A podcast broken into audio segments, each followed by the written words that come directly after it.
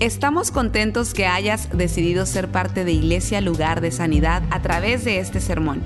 Tal vez estás en tu automóvil, haciendo ejercicio, en el quehacer de tu casa o simplemente disfrutando tu día. Es nuestra oración y nuestro deseo que tú recibas lo que Dios tiene para ti. Si te es posible, te recomendamos que tomes notas de lo que Dios te hable el día de hoy. Padre, una vez más te damos gracias eh, por este momento, por esta, esta casa. Te pedimos que tú nos hables ahora, Señor. Una palabra a veces la necesitamos urgentemente por una necesidad, por una crisis o simplemente para acercarnos más a ti. Así que háblanos en esta tarde. Todo esto lo pido en el nombre de Jesús. Amén, amén, amén. Bueno, yo quiero hablar rápidamente sobre la importancia del fundamento. Hemos estado hablando, hemos estado celebrando con los niños en estos días, eh, los últimos tres días, hoy terminando. Y yo quería hablar de algo que se relacionara con los niños y nosotros los padres. Algo que, que nos enseñe algo, que nos, que nos recuerde algo. ¿Por qué? Por la importancia que ellos tienen en nuestras vidas, ¿ok? Los hijos son un regalo de Dios. Estos chamacones aquí son un regalo de Dios. Son una bendición para nuestras vidas, es un préstamo que Dios nos ha dado por un tiempo. Y yo quería hablar sobre la importancia del fundamento. Miren esto, la madurez no se produce con la edad, sino con la aceptación de responsabilidad. Oiga bien, lo voy a repetir otra vez. La madurez no se produce con la edad, sino con la aceptación de responsabilidad. Por eso es que usted puede ver una persona joven y usted dice, wow, qué maduro ese muchacho, qué madura es esa mujer. ¿Por qué? Porque sabe cómo aceptar responsabilidad. Lo otro es que usted y yo hemos visto personas mayores que no han madurado. ¿Cuánto lo han visto eso? El pelo blanco no hace madurar a nadie, ¿verdad que no? Pero, oiga bien, la madurez viene con la aceptación de responsabilidad. Así que el propósito de este rápido mensaje es entender la importancia de construir sobre un fundamento sólido y los peligros de no tener un fundamento seguro. La palabra fundamento quiere decir principio o base de una cosa. Ese es el fundamento. Principio o base de una cosa. Razón principal o motivo con que se pretende afianzar y asegurar una cosa. Oiga bien esto, oiga bien lo que voy a decir. Las cosas se derrumban o se levantan de acuerdo al fundamento. Usted nunca va a poder construir más allá del tamaño o la profundidad del fundamento. En otras palabras, si usted tiene una base de cemento de 10 por 10, el edificio que usted va a construir va a ser de 10 por 10 o menos. Muy importante. fundamento es donde usted construye. Y nosotros tenemos que asegurarnos de que estos pequeños van a tener un fundamento sólido. Porque todas las decisiones que ellos van a hacer hoy y mañana y en los años venideros se va a basar en ese fundamento que nosotros hemos preparado para ellos. Yo recuerdo en mi país hace muchos años, una, una organización iba a hacer un teatro, un cine muy grande y ellos eh, querían construirlo en un lugar que era pantanoso, un lugar de como que no era sólido había que hacer cierta preparación en el terreno para poder construir el edificio que ellos querían. Lo que sucedió es que, usted sabe cómo es en nuestros países a veces, la gente sacan la vuelta, hacen un pago, hacen esto, hacen aquello y se, se compromete el fundamento.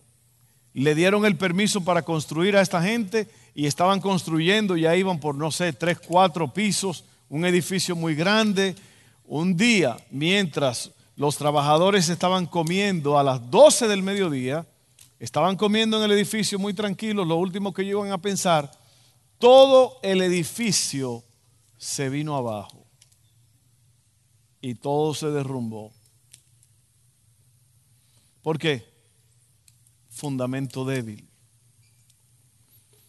Y nosotros tenemos que asegurarnos que nuestro fundamento va a ser fuerte, porque si no, cuando usted piensa que todo va bien, el fundamento va a ceder y se va a caer el edificio.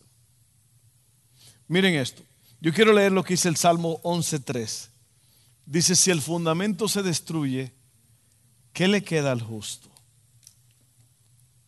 Si el fundamento se destruye, ¿qué le queda al justo? Ayer yo estaba eh, afeitándome, no cepillándome, no sé, era preparándome para venir para acá. No, para una quinceañera que tuvimos anoche. No, no, no se crean. Cuando uno pasa de 50 empiezan a, las cosas como que... No, no se crean. Todavía yo no tengo 50. O sea que no he perdido la cuenta. Eso es lo que quiere decir 50, que ya no hay cuenta. Ya pasamos eso. Incluso, óigame bien, la semana que viene el pastor cumpleaños, así que empiece a preparar, a pensar en todo lo que me van a regalar, porque usted sabe bien que la Biblia es la que lo dice, no yo, que todo el que participa en la palabra, que todo el que oye es enseñado en la palabra, haga partícipe de toda cosa buena el que lo instruye. No se crean, estoy jugando, estoy jugando. Oiga bien, y yo estaba ahí afeitándome o cepillándome, no me sé qué cosa, y de repente el piso empieza a temblar. Y yo en mi casa, no estamos en, otro país donde tiembla la tierra, en California es que próximo al baño está la lavadora y la secadora. Y esa cosa empezó como que, se, como que había más ropa de un lado y empezó con un tembladero y por un momento yo no sabía lo que era. Gracias Señor que es la lavadora y la secadora. Pero uno siente cuando el, el, el fundamento, mi casa es el piso de madera, está subido y cualquier cosa uno lo siente. Entonces hay que tener cuidado con el fundamento. Si el fundamento se destruye, ¿Qué le queda al justo? Ahora miren lo que dice Mateo, y ya vamos, vamos cerrando esto. Mateo 7, 24 al 27 dice, por tanto, todo el que me oye estas palabras y las pone en práctica es como un hombre prudente que construyó su casa sobre la roca. Cayeron las lluvias, crecieron los ríos y soplaron los vientos y azotaron aquella casa. Con todo, la casa no se derrumbó. ¿Por qué? Porque estaba cimentada sobre la roca. Pero todo el que me oye estas palabras y no la pone en práctica es como un hombre insensato o necio que construyó su casa sobre la arena. Cayeron las lluvias, crecieron los ríos, soplaron los vientos y azotaron aquella casa y ésta se derrumbó y grande fue su ruina. Una de las cosas más impresionantes aquí es lo que dice Cristo en esta historia los dos grupos de personas oyeron las palabras. Porque Él dice, todo el que me oye estas palabras y las cumple, la pone por obras, el techo no se le va a caer encima. Pero todo el que me oye estas palabras y no las pone por práctica, la cosa no es eh, necesariamente oír, los dos oyeron, pero Él dice que uno oye y el otro no oye y recibe el daño. Usted se da cuenta lo importante que es estar en un servicio como este, niños, estar, oír la palabra de Dios para poder, poder, para poder poner en práctica lo que estamos oyendo. De nada te sirve. Oiga, oiga bien lo que le voy a decir. Solamente 4% de los cristianos en los Estados Unidos han llegado a la conclusión de que necesitan a Dios desesperadamente y confían en Dios totalmente para todas las cosas en su vida. 4%. ¿Usted sabe lo que me quiere decir eso? Que el 96%, el resto, están oyendo, pero no están practicando. Y eso no son, esas no son estadísticas de cualquier cosa. Son es una organización que se pasó seis años caminando por iglesia, preguntando, haciendo las preguntas, sinceramente, piensa, dime, ¿qué piensas de tu vida espiritual? ¿Qué piensas de todo esto? 4% de los cristianos. Así que yo te desafío a ti, en verdad, a que lo que tú oyes lo atesores en tu corazón y lo pongas por práctica. Porque lo más horrible es un cristiano que dice que es, pero no es. ¿Lo han visto ustedes? Y la gente dice, míralo, ese es el cristiano, míralo ahí. Amén. Seguimos. ¿Cómo se produce un fundamento sólido? ¿Cómo se produce un fundamento sólido? Oiga bien, recibiendo y practicando las enseñanzas correctas. Por eso estamos aquí. Por eso Héctor les estaba diciendo a usted de que nosotros hacemos esta labor tan grande. Este muchacho Héctor, nuestro líder de los niños, él tiene un trabajo normal donde él trabaja muchísimo. Es un trabajo que es parte de esta organización. trabaja durísimo. Yo lo veo cada vez que yo subo a la oficina, él está rodeado de archivos, de papeles, trabajando duro. Yo nunca he visto a ese hombre ahí con los pies en el, en el escritorio y las manitas detrás de la cabeza. Siempre está trabajando. Pero, y tiene su familia, tiene su niño, y tiene su negocio personal también. Pero él ha invertido tiempo en estos niños. ¿Por qué? Porque él entiende, junto con la iglesia, junto con nosotros, la importancia de que estos niños tengan un fundamento sólido. Pero no solamente los niños, los padres también tienen que tener un fundamento sólido. Porque si el padre no tiene un fundamento sólido, es muy probable que al niño no le va a ir muy bien. Amén. Seguimos. Estamos casi terminando. Miren esto. El fundamento sólido se produce recibiendo y practicando las enseñanzas correctas. El fundamento es la base y se requiere que esa base sea fuerte. En un edificio, lo primero que se hace es preparar el fundamento. Esto consiste mayormente de materiales fuertes y sólidos como el acero y el concreto. Entonces, en la vida en general necesitamos establecer un fundamento basado en enseñanzas fundamentales que serán la preparación para construir. En la vida espiritual necesitamos conocer y practicar las doctrinas fundamentales para construir una vida victoriosa y en ese fundamento vamos a construir estas seis cosas, mire, nuestra vida espiritual, nuestra vida personal, nuestro matrimonio, nuestra familia, nuestras relaciones y nuestras metas en la vida, nuestro futuro. Y ahora, miren esto. ¿Cómo se relaciona esto con nosotros? Usted como padre no puede ser perezoso, perezosa aunque su apellido sea Pérez Sosa, usted sería perezosa. ya usted, aunque no quiera, pues ya es perezosa. Usted no puede, oiga bien lo que le voy a decir, lo más importante que usted tiene después de Dios son los hijos que Dios le ha dado. Y usted tiene que hacer todo lo posible para que sus hijos y usted personalmente tengan un fundamento sólido. ¿Cómo se hace un fundamento sólido? ¿Cómo se produce? Recibiendo y practicando las enseñanzas correctas. Eso toma tiempo, eso toma disciplina. Si tú quieres cosas que nunca has tenido, vas a tener que hacer cosas que nunca has hecho. A la mayoría de la gente no le gusta la palabra sacrificio. A la mayoría de la gente no le gusta la palabra disciplina. La palabra disciplina quiere decir discípulo, alguien que sigue el discipulado de alguien o las enseñanzas de alguien. Oiga, qué bien. Eso es lo que es la disciplina, viene de discípulo. Alguien que está aprendiendo de alguien, recibiendo de alguien. Y déjeme decirle una cosa.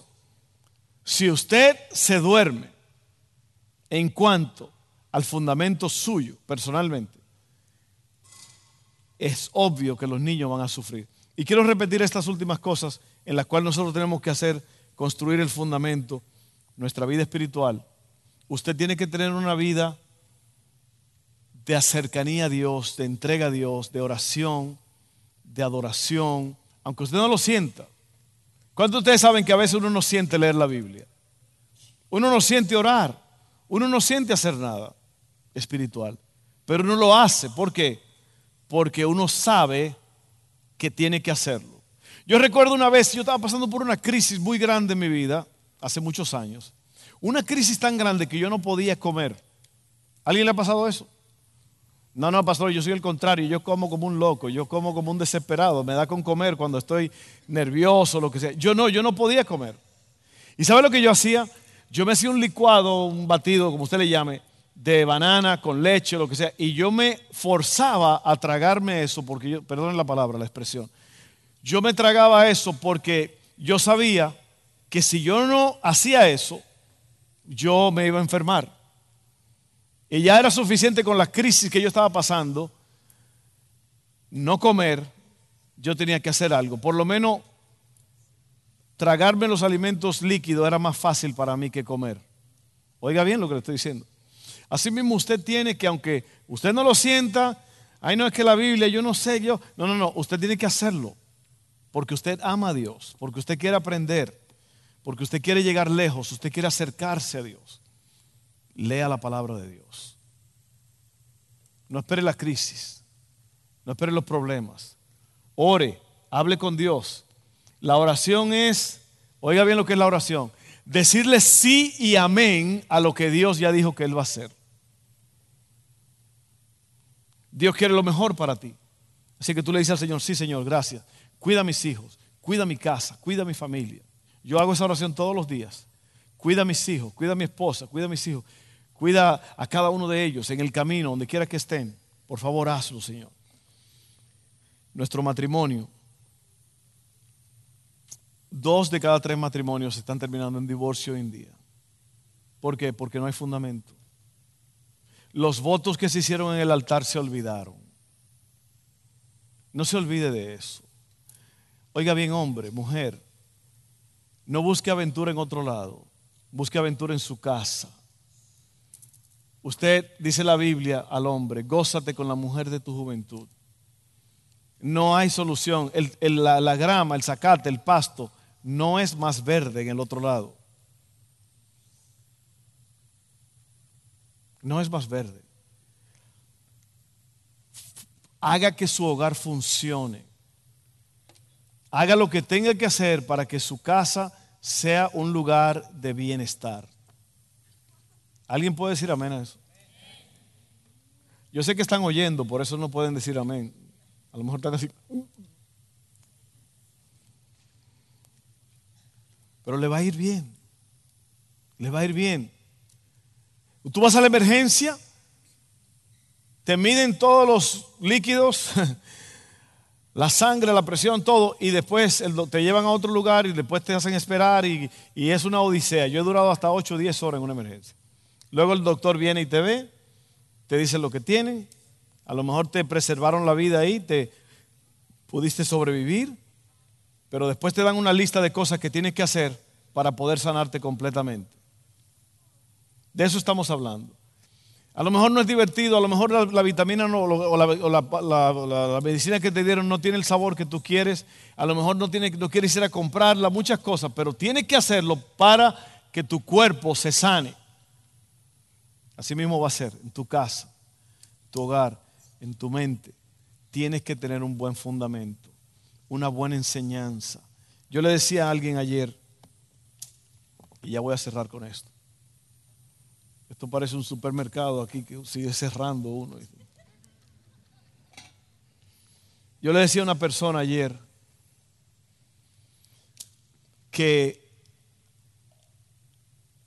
esa crisis que yo le dije que yo pasé hace tiempo, era tan fuerte y tan violento el asunto. Yo, yo fueron unos días muy difíciles para mí. Y lo que yo hacía era que yo me hablaba a mí mismo. Yo me hablaba a mí mismo. Y yo decía, Fernando, y no estaba loco, ¿eh? porque dicen que los que hablan solo están locos. Pero yo me hablaba a mí mismo, yo me hablaba y decía, Fernando, Dios está contigo. Fernando, la palabra de Dios es fiel. Fernando, todo va a estar bien. Fernando, vamos a salir adelante. Fernando, Dios no se equivoca. Oiga, y eso, repetir esa palabra de Dios a mi vida, eso es lo que va eh, eh, fortaleciendo el fundamento. Y yo le voy a decir una cosa, cuando usted tiene un fundamento seguro, el edificio no se va a caer. Yo estuve en Haití en el 2010 cuando el terremoto, dos semanas después. Todavía tengo el olor, yo puedo reproducir el olor en mi nariz, dos semanas después. Habían manzanas enteras todavía de edificios que no se habían ni podido, nadie había podido entrar allí. ¿Y sabe que yo empecé a ver cómo estaban hechos estos edificios? Varillitas de un cuarto de pulgada con edificios de 5, 6, 7 pisos. Eso nada más estaba parado ahí por un puro milagro. Si usted no construye sobre un fundamento sólido, el edificio se le va a caer encima.